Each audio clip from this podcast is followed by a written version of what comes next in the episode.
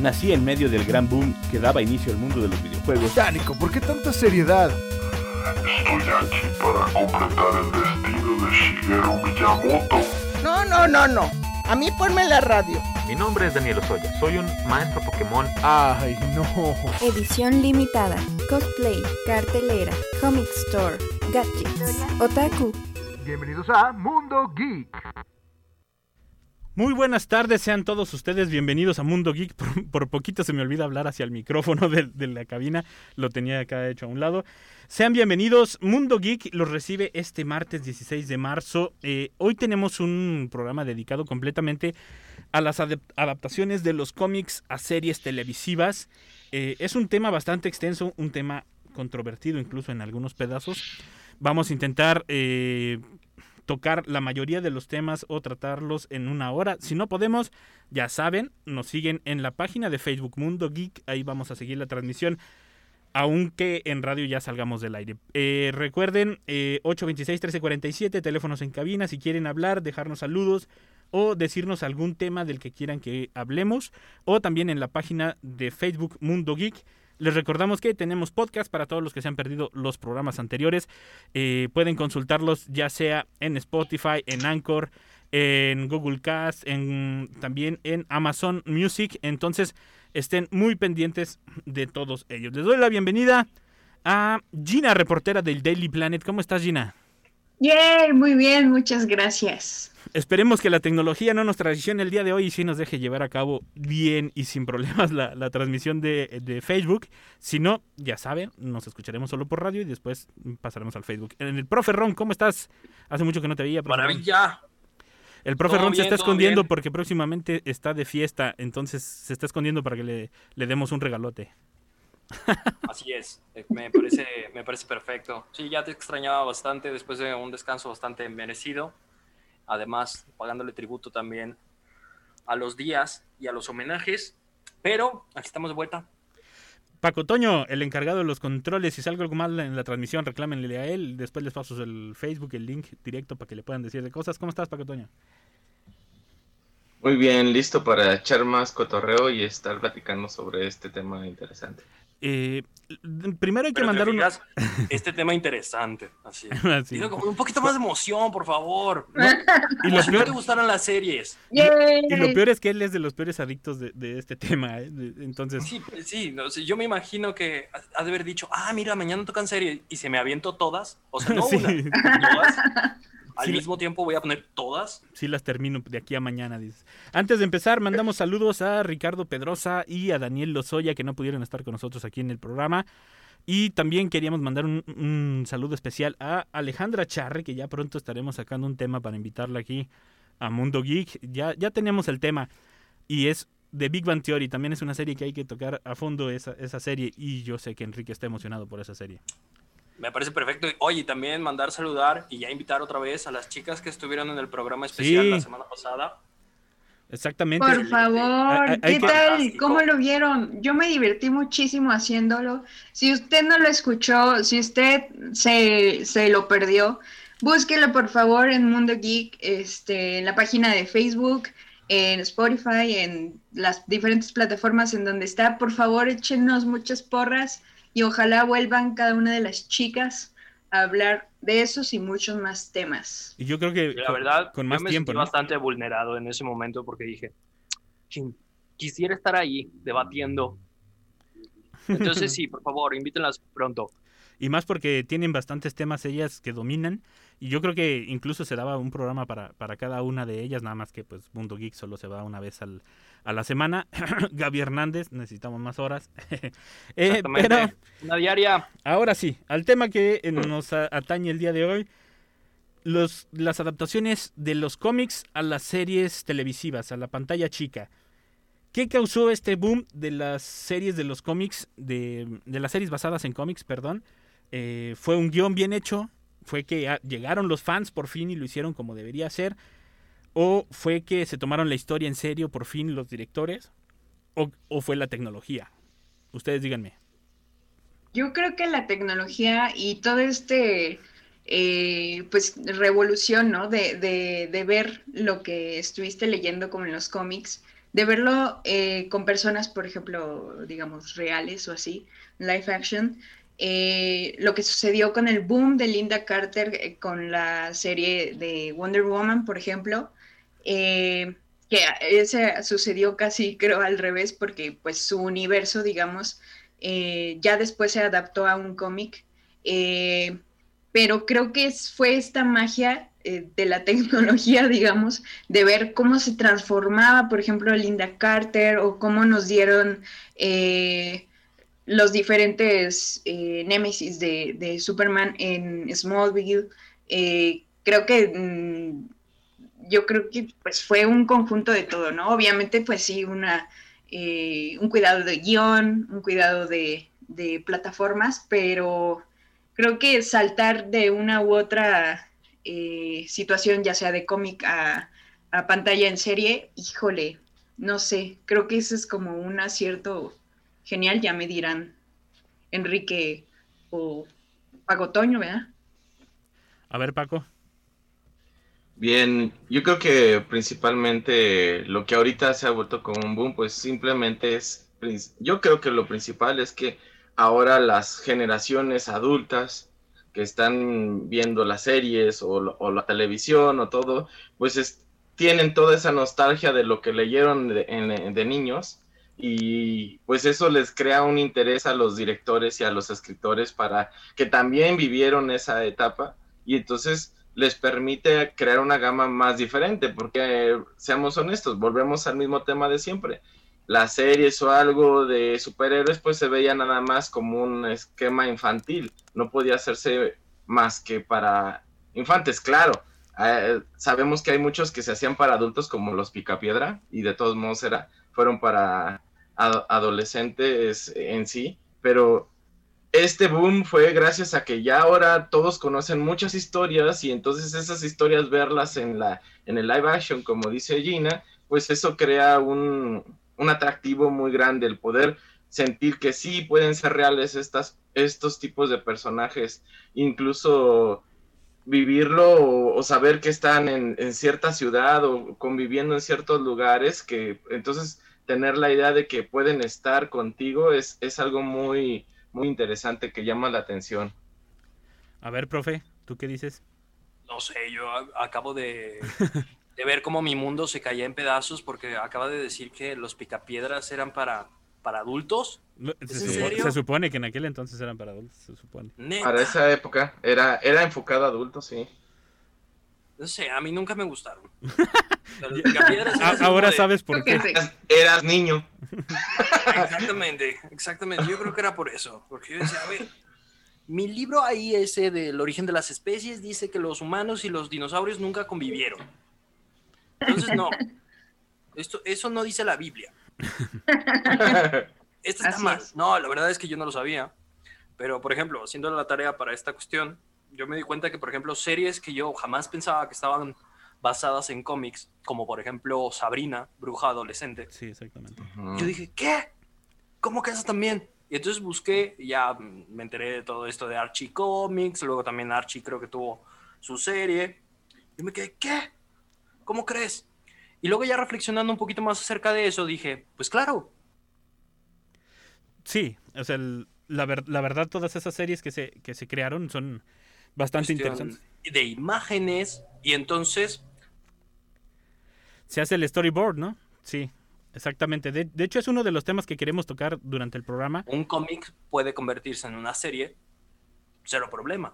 Entonces, hombre, se me hizo como la evolución natural y prefiero infinitamente que me digan, ¿sabes qué? Vamos a eh, tener una adaptación de tal cómic en una serie televisiva que va a durar, si quieres, 12, 20, 30, incluso hasta 5 capítulos, que una película, francamente. No sé ustedes qué piensan. Sí, yo creo que la, bueno, eh, perdón que me adelante, pero como tú dices, eh, tiene la oportunidad la, serie de, no contarte todo en, dos horas o en hora y media, o las más grandes que han sido tres horas, o próximamente este jueves eh, la Liga de la Justicia cuatro horas. Cuatro horas. cuatro horas, pero este tiene la oportunidad que si los hace, aunque sea de una hora, diez capítulos, pues ya son diez horas para darle toda una trama a a la historia. Es, eso es lo que lo hace muy atractivo, porque ya puedes ver más cómo es el personaje, cuáles son sus problemas, sus problemas mentales, todo lo que ocasionó que él fuera así, bla, bla, bla, todo ese tipo de cosas. Entonces, eso te ayuda a, avanzar mucho al personaje, incluso lo aprecias más, eh, lo sientes más como, como más evolucionado, su manera de ver cómo va creciendo. Que en un ratito te dicen, por esto se hizo superhéroe y por esto está peleando contra el Guasón y ya, fin. es el problema, por ejemplo, que tiene Spider-Man, ¿no? Ajá. Todas las películas de Spider-Man cubren exactamente lo mismo, como las de Batman. Entonces ya vimos el origen de Batman y el origen de Spider-Man 50 mil veces. Exacto. En cambio, si hubiesen sacado una serie, sale. Por ejemplo, una de las comparaciones geniales es Daredevil. ¿Te acuerdas la de Affleck y la comparas ahorita con la de Charlie Cox? Es una diferencia. Dos extremos de los, del espectro completamente. A quien no haya visto Daredevil, por favor hágalo. Sí, la verdad. no merecemos esa serie. Es buenísima. Sí, sí, sí. Pero, por ejemplo, volviendo al tema que mencionabas de, las ilustraciones, entonces es, es una de las razones por la que hacen también las series. Es más fácil porque ya cuentan con el storyboard de, de la película. Para los que no sepan, el storyboard, toda película, sea de personas reales o de caricaturas o de lo que ustedes quieran, de animación, siempre se tienen que hacer como cuadros, digamos, como fotos de lo que quieren que se vaya a ver en las, en las películas, en las series y demás. Y lo demás ellos lo complementan con, las tomas, ¿no? O sea, con la toma ya corrida de, la cámara. Eso se llama un storyboard. De hecho, lo hacen a veces con dibujo, a veces de diferentes maneras, ¿no? Es más fácil por eso, por eso también se animan a, hacer las, las películas, porque se ahorran mucho tiempo de, creación. O, o, solamente es este. Episódico. Un cómic es, es eso. O sea, vamos a ver el episodio.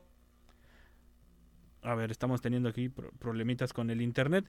Ahorita me pongo en contacto con mis compañeros. Entonces, se adapta perfectamente a que tú tengas una serie que también va a tener ese carácter episódico. A pesar de que se transforma a través de la historia, ya tienes una historia que perfectamente puedes adaptar a un capítulo en específico. Entonces, no sé, Gina, por ejemplo, tu serie favorita. Ejemplo de esto. Digo, vamos, eh, quisiera comentar algo antes de, acerca del storyboard. Mm, vemos, porque obviamente, pues, storyboard para eh, películas o series, etcétera, se utilizan de otra manera. Yo creo que más bien como que a lo que te refieres es el storyboard, pero de, de, línea, digamos, de historia, tal vez. Porque, eh, te digo, son diferentes cosas, ya que eh, más adelante ojalá invitemos eh, a Caro Quintanilla que, para que nos hable más como de estos lenguajes eh, audiovisuales, pero vaya, lo que iba era mi, mi, ¿qué? Mi serie favorita. Sí, así es la serie favorita. Yo creo que sigo con Smallville. O sea, creo que es mi serie favorita en cuanto a los cómics. Pero serie de lo que sea o de qué me hablabas. Sí, de cómics en claro, y que tenga este lenguaje de... Mira, adaptaron el cómic e incluso tomas o eh, lenguaje audiovisual fue adaptado. Eso es fantástico. Sí. Exacto. Por ejemplo, Daredevil lo tiene, tiene ciertas tomas, ciertos colores, y es por eso que yo creo que es fantástica. Esta última adaptación de Watchmen también lo tiene, es excelente porque también maneja mucho ese lenguaje de cómic adaptado. Lucifer es otra de las adaptaciones medio, medio, bizarras. Exacto. Pero, mm, pero bueno, eh, perdón que te interrumpa. Este, volvemos a eso. O sea, ya lo tienen el trabajo hecho. Por eso dijeron, oye, nunca lo habíamos visto. Porque, ojo, estamos hablando ahorita de tiempos modernos. Pero las series de este estilo ya existían. O sea, la prueba está en Hulk, que, era el que se convertía y de repente aparecía pintado de verde todo el cuerpo el otro, el otro cuate. Eh, también Wonder Woman. El hombre araña. Que se daba vueltas. Eh, Flash. También, digo, Flash, no sé, incluso no sé por qué la llegaron a cancelar la primera serie de Flash. Porque para el tiempo y todo, no estaba tan mal. Digo, ahorita a la vez y sí es una basofia, pero, pero en aquel entonces era muy buena tecnología y era muy buena historia y, y no confiaron en ella. No sé si, eh, por eso les pregunto, ¿por qué fue el boom? O sea, si en ese entonces que ya estaba alguien animándose, no pegó. Pe- porque déjenme les digo, y no quiero insultar a Gina que acaba de decir que Smallville es su favorita, porque para mí también el boom es a partir de Smallville. Pero la gente que sabe, reporteros, investigadores y gente que se dedica a esto, dicen que el boom de las series de, basadas en cómics es a partir de Walking Dead. Que ahí se vino, Ajá. se vino el, el boom de, la- de las series. Porque Walking Dead incluso no era un cómic conocido, era un cómic independiente y que demostró que las historias de los cómics eran buenas. Este, entonces, ¿a qué se debe el boom de ahorita? Yo, yo vuelvo a caer en lo, bueno, vuelvo a caer en lo mismo. Eh, volvemos a la parte que cuando se hizo Flash, cuando se hizo, también hubo uno de Shazam. Sí. Y el Batman que antes que parecían acá muy... Pero es que ese no era, ese no era serie, eso. ese era película. Ah, no, sí es cierto, era serie, tienes toda la No. razón. sí es cierto. Ah, claro, Hay era series. serie, claro. Spider-Man también tuvo su serie y aventaba un mecate. Pero, pero como esa era japonesa y se robaron el personaje, no, no era Spider-Man. No, yo recuerdo otro y este no tenía cara de japonesa, era un Spider-Man que No, pues sale. la tenía tapada. Pero era. No, sí sale. Pero. Que oh, pues. Yo la veía esa, esa serie. Y veía cómo aventaba la red así como de pescar. Y eso ya. Y es- la gente se agarraba. ¡Ah! Bueno, pero ese no es el punto. En ese punto, en ese tiempo.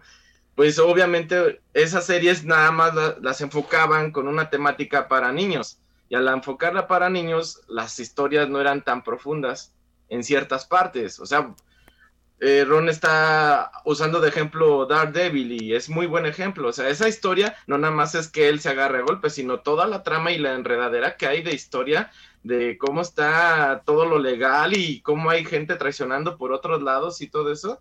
Y entonces eso es lo que te va envolviendo. El de Punisher, eh, Iron Fist, no lo vean. No, ese no vale la verdad. Pero Jessica Jones me gustó. Sí, también. Luke Cage, mm, normalona la segunda temporada, ya no. Pero bueno. Pero a lo que me refiero es eso, o sea, ya les dieron una seriedad a las historias, no nada más era aquí estoy, te golpeo y pum, y ya se acabó, eh, ganamos, y, ah, y ahora ya tienen un, un tema por, que, por el cual desenvolver, desenrollar y que no se deshace en, una, en un capítulo. Hay una historia de trasfondo que se deshace a veces hasta en tres temporadas, dependiendo Claro, de cómo, cómo lo hagan. Yo creo que más bien como es cuestión de la mercadotecnia. Es decir, a ese público segmentado al que le estás tirando en cuanto a Mm. tu, a tu guion, digamos, eh, toda la parte publicitaria, todo el conecte con, con ese público que segmentaste. Y yo creo que pues es una serie de, de- de factores, ¿no? No nada más como uno específico, pero pues entonces eso. No, y además la industria también evolucionó de una manera bastante sana, porque empezaron a decir, ok, nos basamos en eso, ese es el material original, pero vamos a hacer nuestra propia cosa. Por ejemplo, de Walking Dead, hay miles de videos que dicen de cómo se separó la trama y la historia, y qué bueno.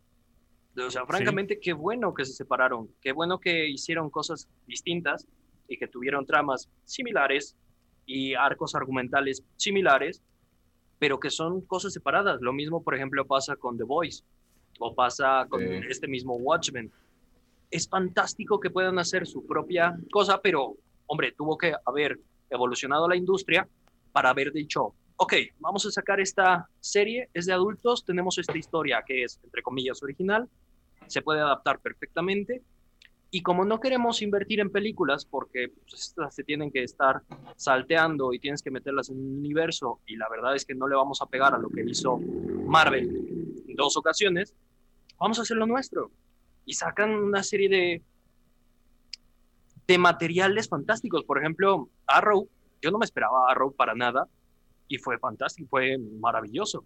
Lo mismo Gotham, yo no esperaba nada de esa serie y me sorprendió para muy bien. No sé ustedes si les El gustaron. Guasón. Oh, sí, Sí, el Guasón es Gotham, fantástico. Gotham fue también es, es muy buena, la, la verdad. Arrow a mí no me gusta tanto, pero pero es que no, bueno, no sé ustedes, eh, pero cuando las series empiezan a crecer tanto que dicen, aquí está el huevo de oro, aquí manténganlo. de repente empiezan a meter lo que nosotros llamamos relleno. y sobre todo cuando son fechas festivas, que son Navidad, eh, Acción de Gracias para los de Estados Unidos, eh, Pascua, o no sé, hacen sus especiales de Navidad, de Pascua. Y creo que ahí es donde empiezan a caer las series. Porque realmente ahí, pues ya se te acabó el ingenio, ¿me entiendes? Porque estás, estás agarrándote de, de fiestas, de, de, o de cosas actuales que están de moda, por decirlo de alguna manera, para intentar salvar la franquicia. Este, y, a, y a eso me lleva a, a, a, una de las otras preguntas. Los crossovers, ¿son intentos de rescatar una franquicia o realmente son para, para hacer más profunda una serie o para hacerla más interesante? Es que creo que ese es el, el, doble filo, ¿no? De, de el tener tanto tiempo para alargar una historia o un concepto que dices, ah, ahora con qué lo llenamos y ya nos quemamos el cartucho, ¿no? Pero eh, hay crossovers que, si bien se logran, o sea, digamos que pues, pues se pegan, pero sí, como dices, hay, hay otros que, que rellenan medio extraño tramas, no sé qué es como, es como es como cuando sale Alan como como si fuera este Alan de, de Two and a Half Men, de la serie Two and a Half Men, sale el que le hace de Alan, del hermano, y sale como Lex Luthor y empieza a aparecer en todos los universos de, de Superman.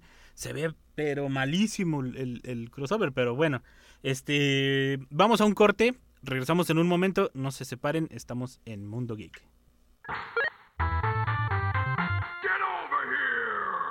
Ya estamos de regreso en Mundo Geek. Ya estamos de regreso en Mundo Geek. Ya regresamos a su programa Mundo Geek y nos quedamos con la pregunta, ¿los crossovers eh, son para levantar una franquicia que se está muriendo o para hacer eh, más interesante una serie? Eh, Gina ya nos dio su respuesta. Profe Ron, ¿tú qué dices? Ah, hombre, yo creo que son necesarios, ¿sale? siempre hemos querido ver Batman contra Superman y quiero verlo, obviamente, en todos los universos. Sale. Eh, me encantó, por ejemplo, el crossover que hicieron, que obviamente estaba planeado, entonces no sé si sea un crossover como tal. Daredevil, Jessica Jones, uh, Luke oh, Cage, oh, sí, sí. todos ellos. Los defensores. El Arrowverse, obviamente. El hecho de que vayan ahí visitando a todos los demás eh, superhéroes o supervillanos o antivillanos o antihéroes de todas las demás, fue fantástico. Pero no sé, yo creo que son necesarios todavía más. Todavía. Se tienen que aventar un poquito más. Estaría fantástico, por ejemplo, a mí me gustó muchísimo, no sé si ustedes ya también la vieron, esta de Marvel, una serie también como de 2016, 2017, que pasó súper desapercibida, unos jóvenes, no son los jóvenes titanes, son como fugitivos. Ah, caray. como Legends, algo así, ¿no? Algo así, sí, sí, sí. Esa fue también fantástica. Hicieron su propia cosa, o sea, no, no, no lo metieron dentro del universo del MCU, pero lo hicieron súper bien. Y yo creo que es una de esas series que valdría la pena revisitar, darle un poquito más de publicidad y platicar acerca de ella.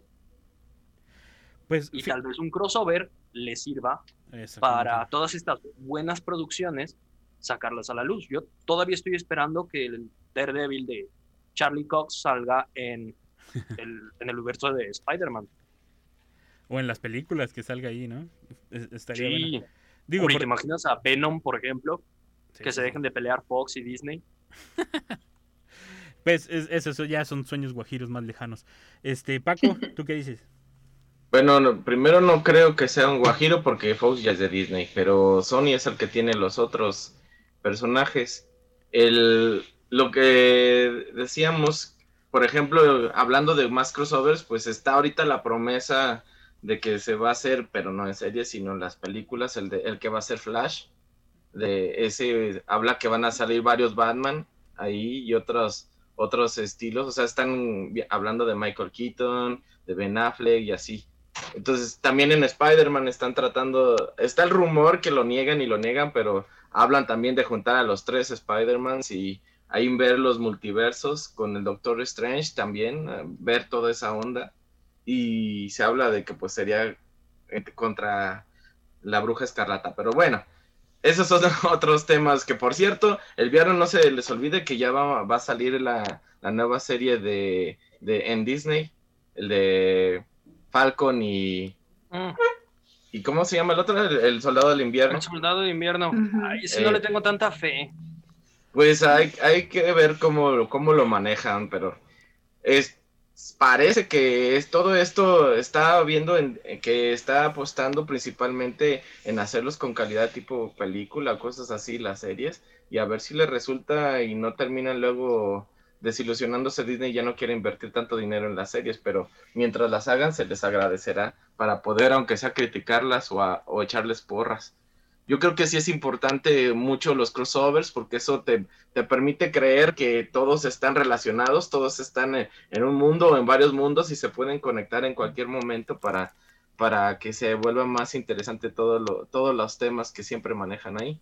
Pero ya obviamente va a depender de gustos. A, mí me dicen mucho en, en la casa, ah, siempre es lo mismo, siempre hay un héroe y un villano y gana el, el héroe. Digo, bueno, no siempre, ¿va? Pero en todas las historias es lo mismo, lo único que importa es cómo te manejan la historia para que te interese a ti o no. no me van a decir que cualquier otra serie o novela o lo que sea tienen algo diferente. Todas son más o menos la misma trama, un bueno, un malo, se conocen, no se conocen y fin, ganamos o perdimos y ya se acabó. lo interesante aquí es poder manejar toda esa gama porque no han llegado ni a la mitad de los superhéroes que se pueden utilizar para, para poderlos explotar, ¿verdad? No sé qué opina Gina. Sí, 100%. Ahorita que decías, no, sí, que, que todos me, se venía, venía a la mente The Voice y dije, ¿Qué, qué, qué? Pero sí, yo creo que este, digamos que mientras haya como políticas de, de, de, públicos a los que van dirigidos y demás, pues sí, siempre nos van a ganar, entre comillas, las mismas historias, pero como dices, ahora sí que habrá que ver esta, por ejemplo, la que eh, recomendaba este para este viernes habrá que verla, ¿verdad? Sí, exacto. El, bueno, y otra pregunta esta vez sobre los actores. Eh, estos papeles, estos personajes que interpretan ellos, ¿son catapulta o perdición? Porque hay actores que jamás los vuelves a ver después de interpretar superhéroes.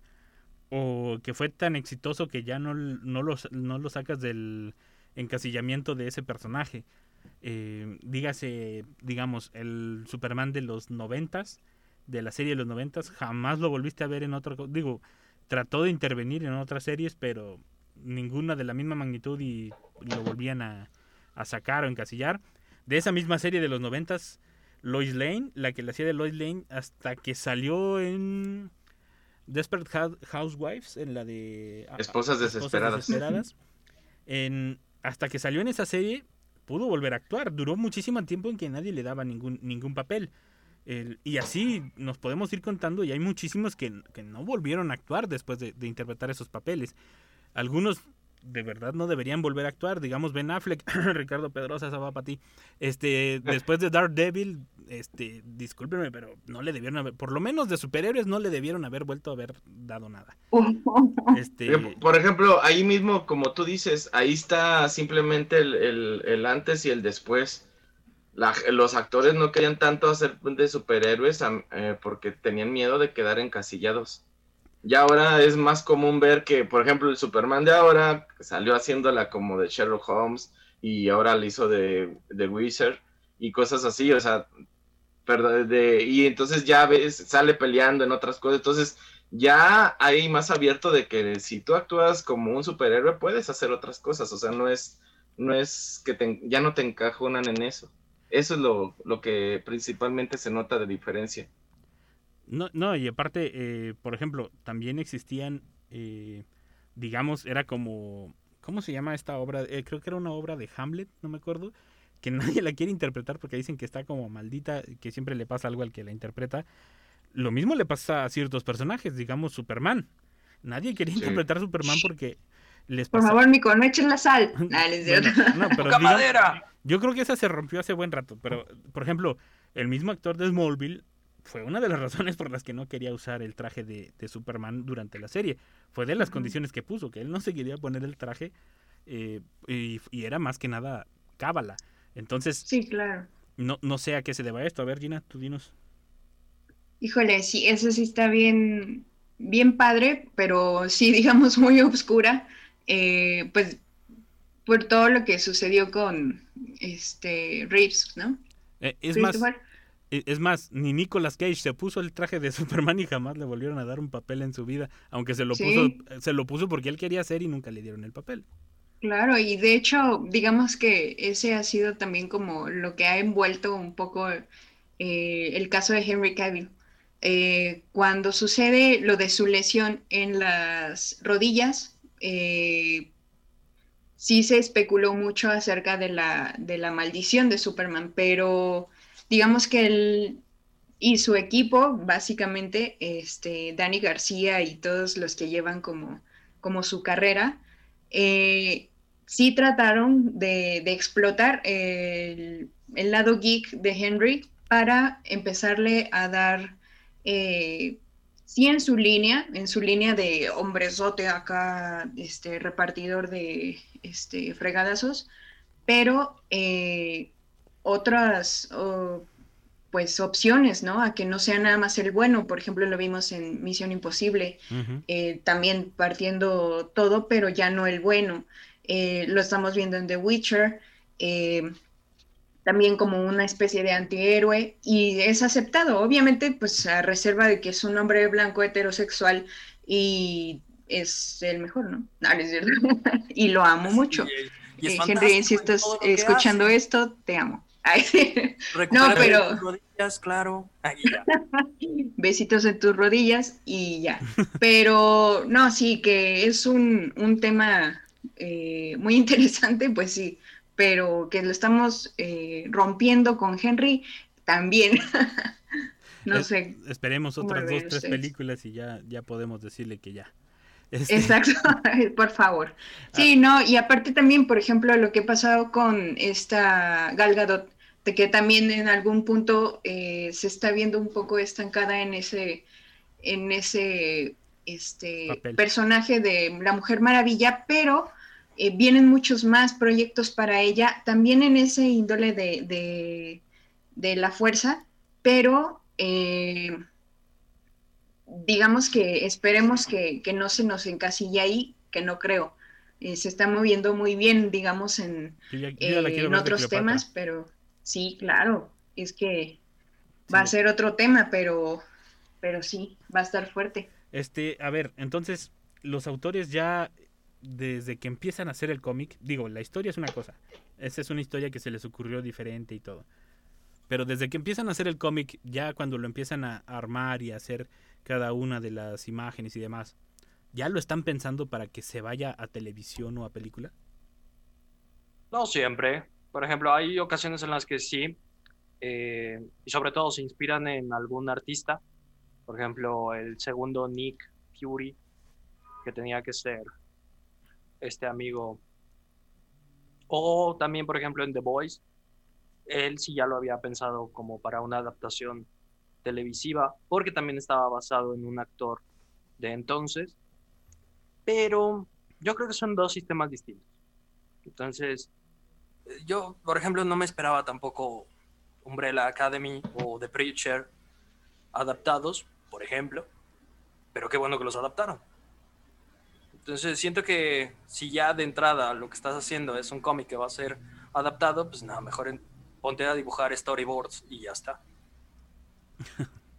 sí, yo creo que lo, lo, importante de hacer las series, porque muchos, por ejemplo, se quejan de que ah, que le cambiaron esto, le cambiaron esto otro. Pues si tú vas a ver una serie o una película donde esperas que todo sea igual que el cómic, pues mejor agarra el cómic y léelo. O sea, no, no tendría gran diferencia. Aquí el chiste es poder hacer otras otras propuestas de, de, lo, de cómo serían las historias y, y estar abierto a, a, ellas, siempre y cuando sea una buena trama, una buena historia, un buen argumento el que te están ofreciendo, porque también hay veces que no, como Daredevil, en la película, obvio. Ese, pero de Daredevil de la serie fue otra historia, fue totalmente diferente. Y la verdad es una de las series que me encanta estar volviendo a ver. O sea, y, y hasta sé qué capítulo es el que me interesa ver y lo es el que vuelvo a poner. O sea, te llama la atención volver a leer ese tipo de, de historias. Y entonces, como dicen, el poder aprovechar esas historias y tú dar una propuesta nueva referente a eso, con, en esta época donde ya por fin se está abriendo otro estilo de visión de lo que vamos, ya no es tanto para niños, podemos hacerlo para adultos o para niños también, pero un poco con un toque humorístico y más interesante, pues está muy bien, eso, eso se agradece mucho siempre. Sí, claro, imagínate, ahorita podemos gozar de las escenas de acción de Daredevil, podemos gozar de la sátira de Preacher, podemos gozar de la historia rara de, por ejemplo, Umbrella Academy, y podemos gozar del gore y de la sangre y de la crítica sarcástica social de The Boys. Entonces ya es otro tipo de producción, ya no es, hey, vamos a adaptar de Justice League. No, y aparte, ya, así como dices, ya no es la misma producción, este, también, ya no el bueno siempre es bueno. O sea, ya también están los antihéroes que, que también están llamando muchísimo la, la atención. De hecho, incluso se están volviendo los favoritos de la gente. Están, eh, por ejemplo, este Henry Cavill con The Witcher, la verdad, digo, está mal la historia, ¿verdad? Pero, pero eso ya no es culpa de él, pero me refiero al el personaje eh, en cuestión eh, llama mucho la atención porque para los que somos fanáticos llama mucho la atención porque es el antihéroe, es como Wolverine que es un, un héroe pero no 100%, Deadpool es lo mismo, nada más que Wolverine yo creo que es el de menos menos malo de todos esos, pero digamos que son los antihéroes, ¿no? Se te identificas con el personaje que es malo, pero siempre hace lo correcto. Eh, sin, eh, no sé, es, es, muy raro para dónde va la, la, la, tendencia en estas series. Este, yo creo que vamos a llegar a la parte buena del, del programa. Díganme, para ustedes, ¿cuáles son las mejores adaptaciones de cómic a la pantalla chica? Yo, para mí, yo no sé ustedes, para mí, eh, una de ellas es... Por... ¿Perdón? Güey, que por ejemplo, ¿cuál es tu favorito, Simon? Nico, perdón. no te apures, dime como quieras. Este, eh, para mí, yo digo que Smallville. Es, bueno, no es mi favorito, pero es una de las de las que son mejores adaptaciones a pantalla. Este, a pesar de que fue muy rosa y lo demás, para mí fue como un, un parteaguas en el sentido de que no siempre tenían que pintarte la historia de cuando ya era el héroe, sino el cómo te hiciste y demás. Para mí eso fue lo que tuvo valor esa serie. Y yo creo que así mi favorita favorita tal cual, yo creo que también está Daredevil entre ellas. Gina. Mm, María, coincido con Smallville por esos mismos como elementos, ¿no? Más como cercanos o humanizados, digamos, ¿no? De, de, de este extraterrestre. Pero también, eh, como mencionaban, de Sabrina, la bruja adolescente, o las aventuras de Sabrina, ya últimamente, creo que también fue una gran sorpresa y una gran, este, eh, pues temática, ¿no? Obviamente, pues cada una de las series fueron, este, distintas. Acorde, claro, a, a, la época en la que salieron. Pero y al, cómic del que se basaron. Claro, sí, sí claro. Sí, sí, 100%. Porque déjenme les digo, hay dos cómics. el, de, el, de, los noventas es de uno y el del actual es de otro. Así que lean los dos y ya después reclaman que no es lo mismo. Por favor. Profe Ron. Mm, no sé, yo estoy entre The Voice, Preacher y Umbrella Academy. Yo creo que Umbrella Academy es la que menos me esperaba y la sorpresa más bonita que me llevé, francamente. Sí, la verdad, yo tampoco me esperaba la calidad que tiene eh, Umbrella Academy. El, los personajes y demás llamaron mucho la atención. Paco.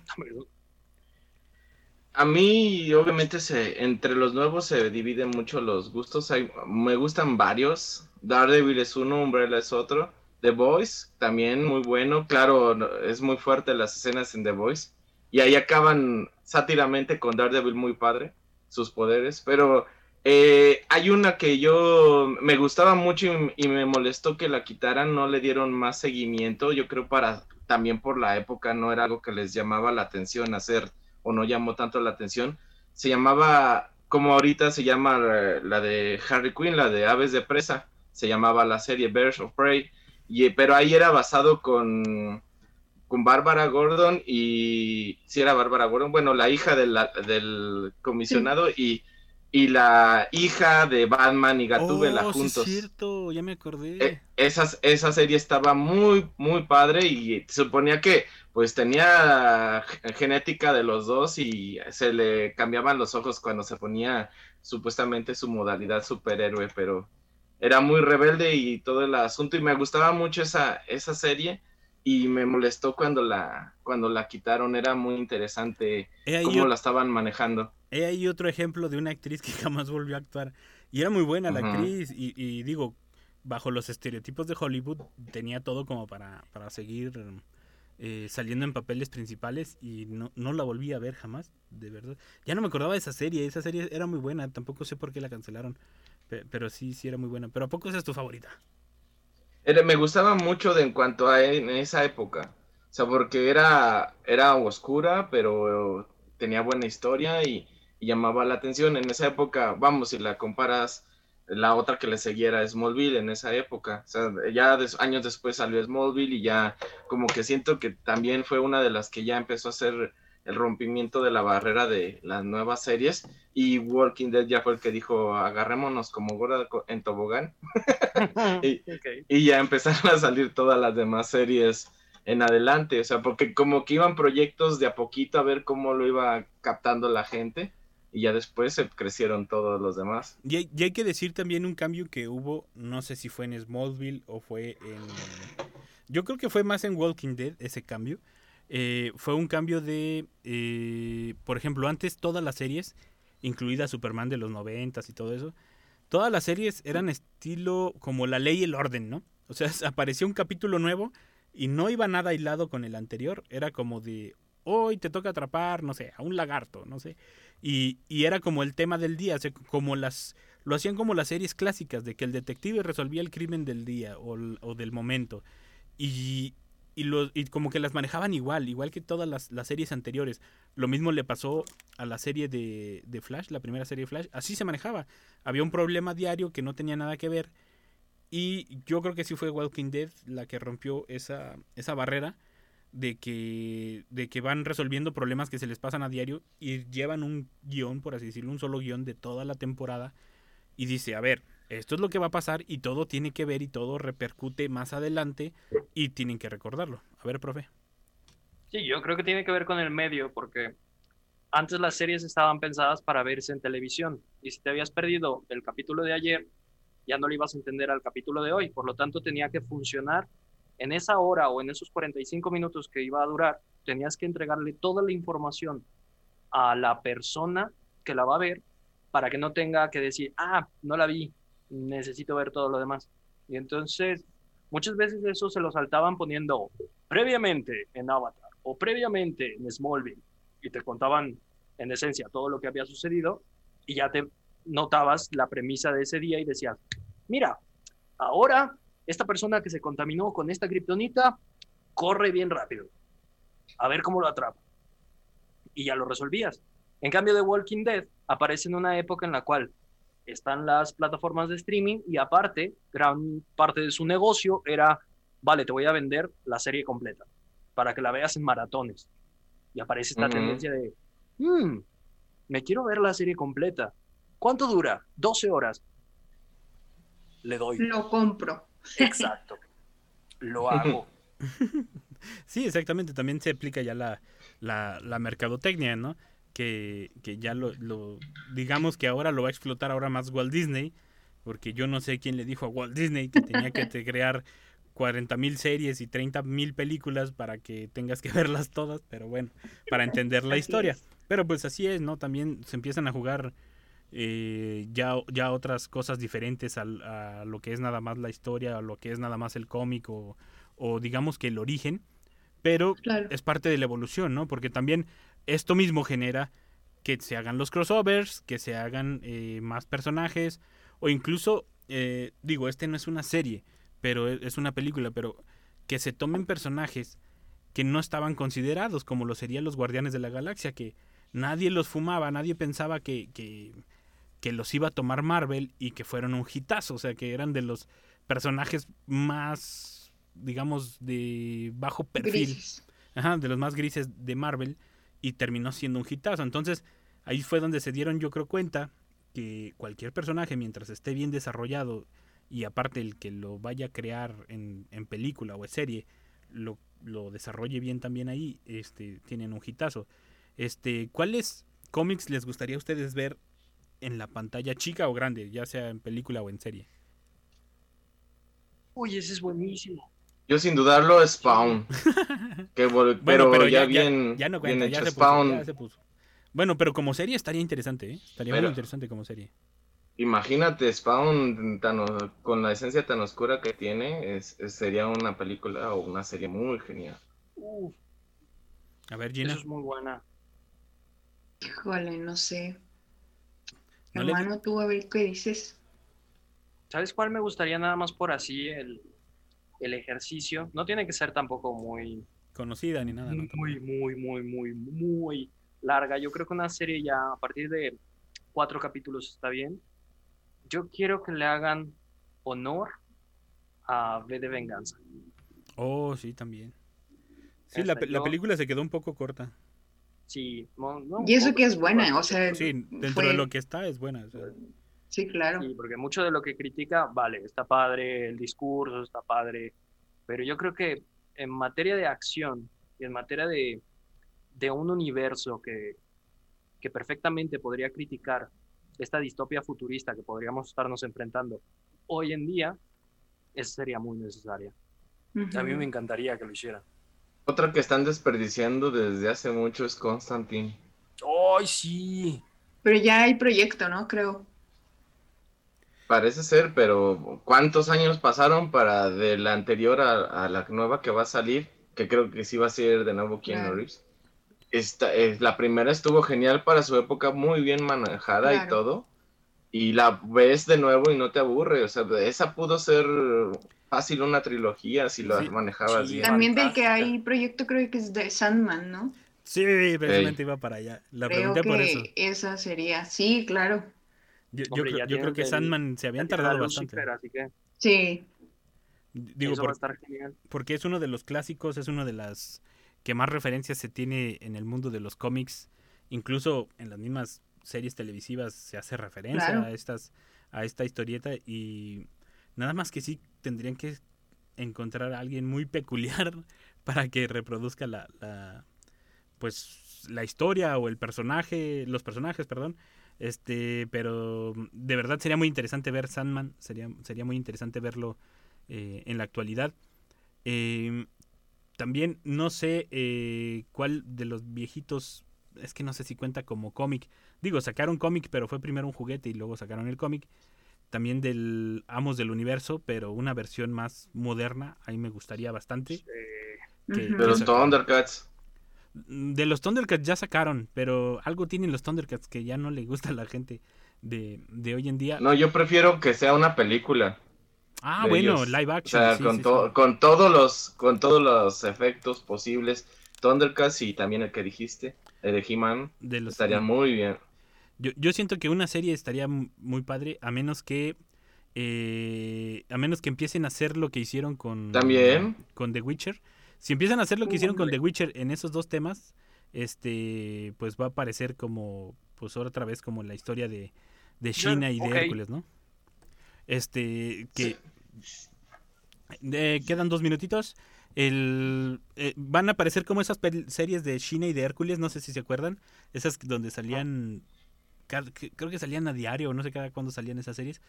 Si no las saben cuidar, van a aparecer eso. O va a aparecer como las de Conan de, de Schwarzenegger, que, que realmente no te aportaban nada a la historia. Eh. Pero también serían interesante verlas y, y ver si las pueden acomodar a un formato más moderno, no necesariamente al tipo de, pata- de taparrabos que anda por ahí corriendo, ¿no? Pero esas dos se, se me antojan. ¿Alguna otra que quieran ver? Me gustaría ver, de, hablando de Constantine, un crossover con, con Lucifer. y que, no sé, entre que pelean pero terminan uniéndose, algo así. Ya, aunque sean siempre enemigos ellos dos, estaría muy padre esa historia, cómo manejarla. El, único problema yo creo que sería que Lucifer, la historia te, te la ponen muy chusca en este momento, ¿no? Y con Constantine como que no va. Este, ¿quieren seguirle en el Facebook, chicos? Porque ya me están acá marcando corte. va que va. Eh, los que quieran, en el Facebook le siguen otro rato. Eh, yo tengo que marcar corte aquí en Radio Universidad.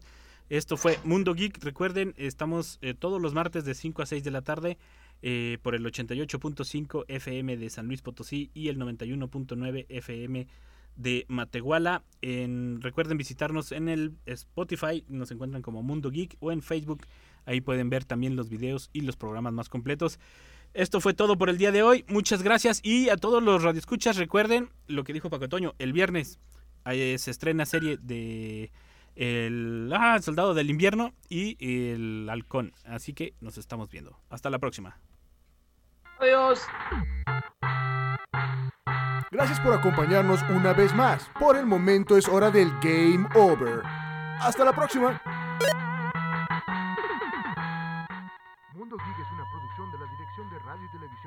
Universidad Autónoma de San Luis Potosí.